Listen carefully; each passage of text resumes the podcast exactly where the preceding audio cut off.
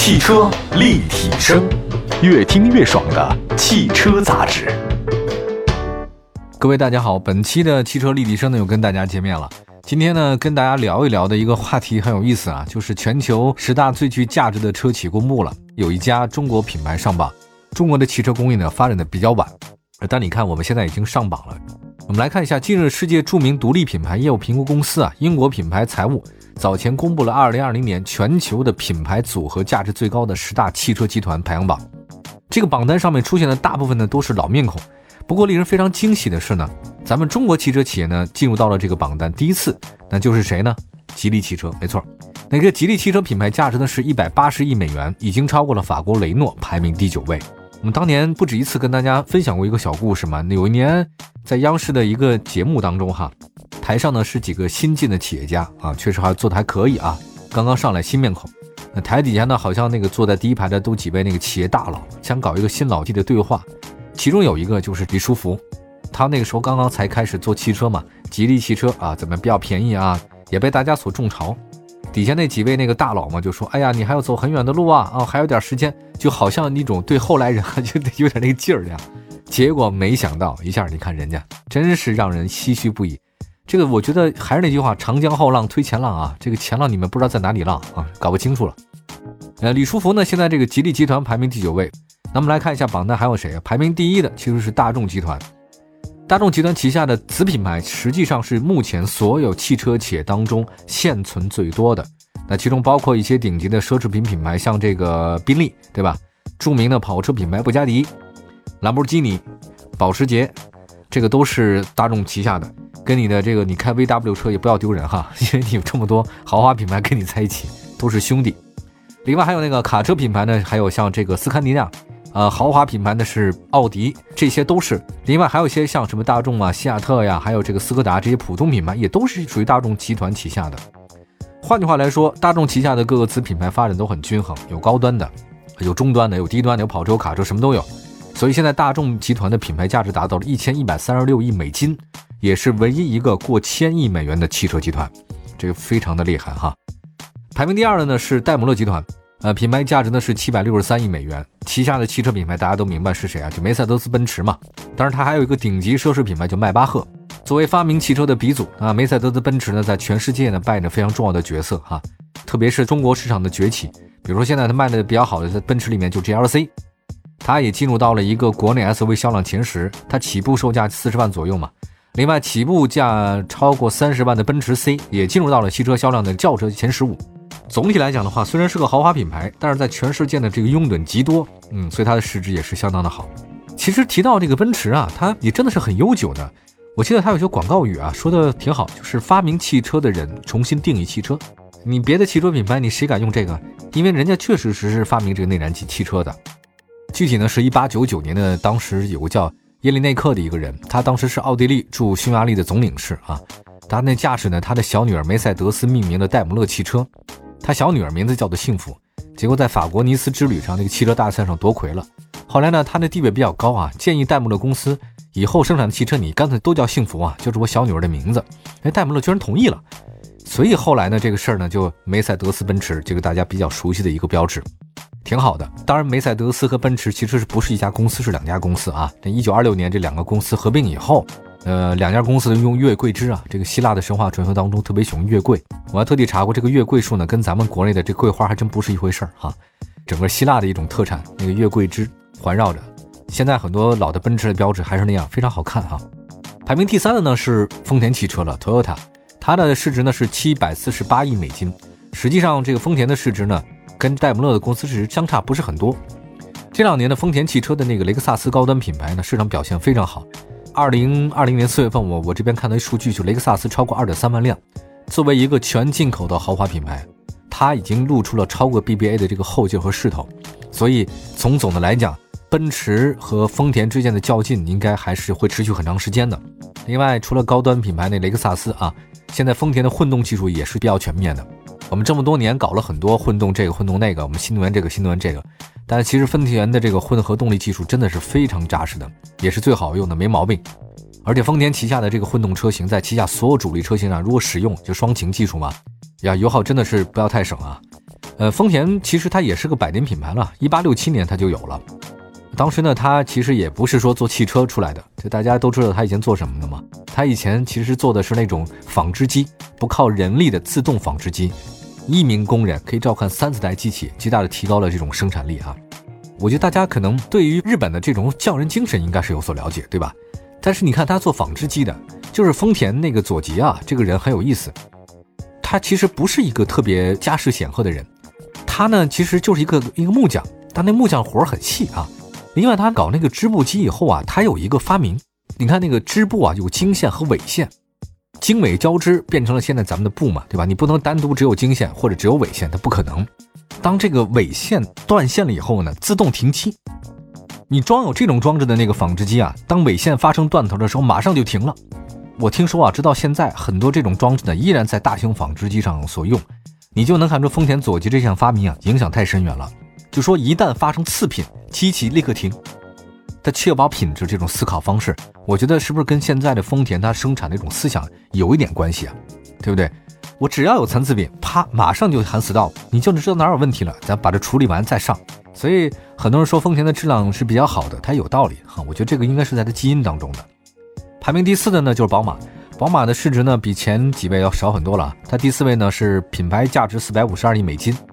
呃，宝马集团除了宝马品牌以外呢，还有一个奢侈品牌劳斯莱斯，劳斯莱斯也是宝马的。劳斯莱斯呢这两年呢其实卖的应该是也不错啊，它为宝马品牌的提升有很多。不可估量的作用。此外呢，还有一个大家比较熟悉的品牌叫 Mini，Mini 呢也是小众品牌，但是对宝马呢是非常好的一个补充。好，我休息一下啊，待会儿就说说从第五位到第十位的都是谁吧。汽车立体声，您的爱车情报站，会新车，私车定制，会买车，会客厅大驾光临，庖丁解车，精准分析，会拆车大师来帮您，会用车。自驾上路会玩车，我们都是汽车人。今天的汽车立体声，欢迎大家继续收听啊！跟大家介绍的就是现在世界十大市值的价值公司，其中有一家中国公司，它排名第九位啊。那刚才捋了一下，说到第五位了，介绍一下第五位呢，还是日本的公司，就本田。本田呢，其实包括本田摩托、本田汽车以外，实际上大家不太熟悉啊。本田还有一个小型飞机，啊，在各自的市场呢，本田都还是卖的很好的。品牌价值呢是三百四十五亿美金。本田摩托车是全世界最大的摩托车生产商，啊，它的产品以性能和省油为著称。而且本田是日本系当中啊第二大的汽车品牌，啊，第一大是丰田，第二大呢就是本田。日产算不算呢？这日产因为现在跟雷诺合资以后，算不算这个排行我就不了解了。啊，在二零一九年。单单本田在中国汽车市场的销量就超过一百五十万辆车啊，表现是很出色的。其实本田的这种发明，我觉得其实没有像丰田那么早啊。它的最早的开始呢，其实就是一九四六年，当时战后日本很紧张嘛，它没有燃油，山路呢让很多骑自行车的人呢，他也感到十分费力气啊。所以当时本田宗一郎买了一批军方剩下的发动机，他安装那个自行车上面啊，作为一种辅助装饰。就跟现在咱们的很多那个三轮车啊，装了一个这个发动机，跑得很快，不用你蹬，就是那个东西啊。后来呢，没想到一下呢，装着发动机的自行车啊，这链条一传动，哦，跑得很快，卖得特别好。后来本田干脆得了，就觉得这个发动机的库存好像军方剩下的也不多了哈，我自己研发得了。所以一九四七年，这个本田就研发了自己的一个辅助型的发动机，叫 Honda，这就开始了。但历史呢好像没有那么久哈，但确确实实本田有它的自己的这种倔强的地方啊。比如说，它本田那个摩托车卖的特别的好，是吧？也是全世界卖的最好的摩托车之一哈。但您知道，就是其实，在本田刚出产的时候呢，它的过得没有那么的好，它的销量也一般的时候，曾有段困难时期。可是不管怎么困难，不管研发花了多少钱，他依然呢派出世界上庞大的一个规模的摩托车队参加各种摩托车比赛。咱都说你都公司经营这么困难了，你还参加这种比赛，不是烧钱吗？但本田宗一郎是坚决要参加。呃，只有通过这种方式，才能让我们的产品变得更好。他有这个执念哈，我觉得有这个执念之后，你想做事情不好才怪呢，对吧？第六位排名的市值呢是通用汽车，通用汽车是美系品牌。呃，其实通用从破产重组以后呢，大不如前。不过呢，中国那句俗话就是瘦死骆驼比马大。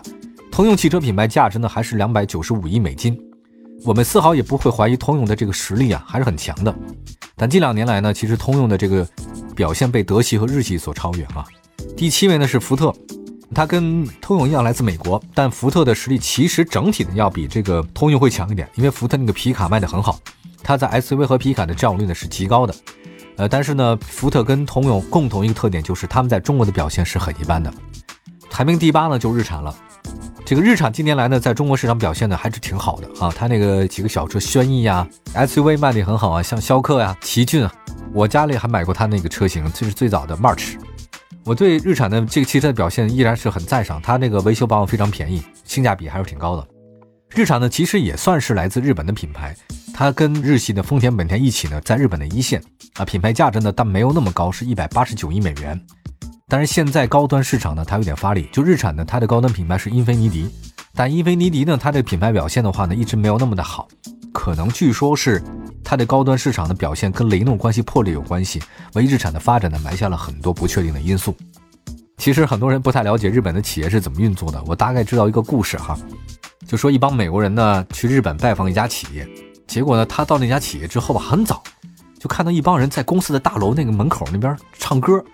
就觉得好像这公司不行了，哀乐。美国那老板就直接说：“哎，这公司是不是要黄啊？我们来拜访是不是不太对啊？是他们公司死了人了吗？还是……”结果那个翻译跟他说：“不是，这是每天早上起来唱他们的公司那个歌。”所以做企业的文化跟日本人呢真的是格格不入啊！你说日产雷诺集团，他们这要变成联盟，然后再合在一起，我觉得实际上是一件很不容易的事情，破裂是迟早的。好吧，第九位我们再说一下，其实就是来自中国的吉利了。吉利旗下呢现在的产品爆款不少啊。这加上跟沃尔沃合作推出领克，销量呢现在也还是可以，品牌价值呢最新的统计呢是一百八十亿美元，啊，作为来自咱们国内唯一的一个汽车企业呢在上榜，所以吉利呢也被世人所关注。那么吉利登上这个舞台呢，就是因为那个二零一零年，他合资啊收购亏损的沃尔沃轿车业务开始，呃，当年这个真的是一个大手笔啊，真敢想啊啊，还不是一线的一个民办的汽车品牌。叫吞掉世界上的一个百年汽车品牌沃尔沃，就这么有名了，居然敢买，啊，居然还成了，而且走到现在了，还推出这么多的车型，奇迹啊！真的是敢想，这个人你说，为什么有些成功的企业家就是能做到这些呢？太按常理出牌了，我们可能注定碌碌无为，庸碌一生。这些企业家呢，往往不按常理出牌，做一些我们想象不到的事，也许就真成了。现在吉利呢，不仅盘活了沃尔沃的整个的亏损的这个轿车业务。他其实还极力入股了梅赛德斯奔驰，利用外方的技术呢反哺旗下的帝豪。作为中国最大的自主品牌企业，吉利汽车真的很厉害。而且他还收购了澳大利亚的什么变速箱厂，对吧？还有包括英国的猛童那个公司也收购了。吉利现在这盘棋非常大，它的这个运转良好程度已经超过了国内任何一家这种国企的汽车品牌。还要再看第十位啊，第十位来自于法国的企业雷诺。雷诺近期的新闻呢，其实真的不少。第一个呢是雷诺跟东风分手。传统燃油车业务呢，彻底退出中国市场，导致旗下的经销商大有所赔。我之前好像也说过这个事儿，雷诺卖的真的是很糟糕。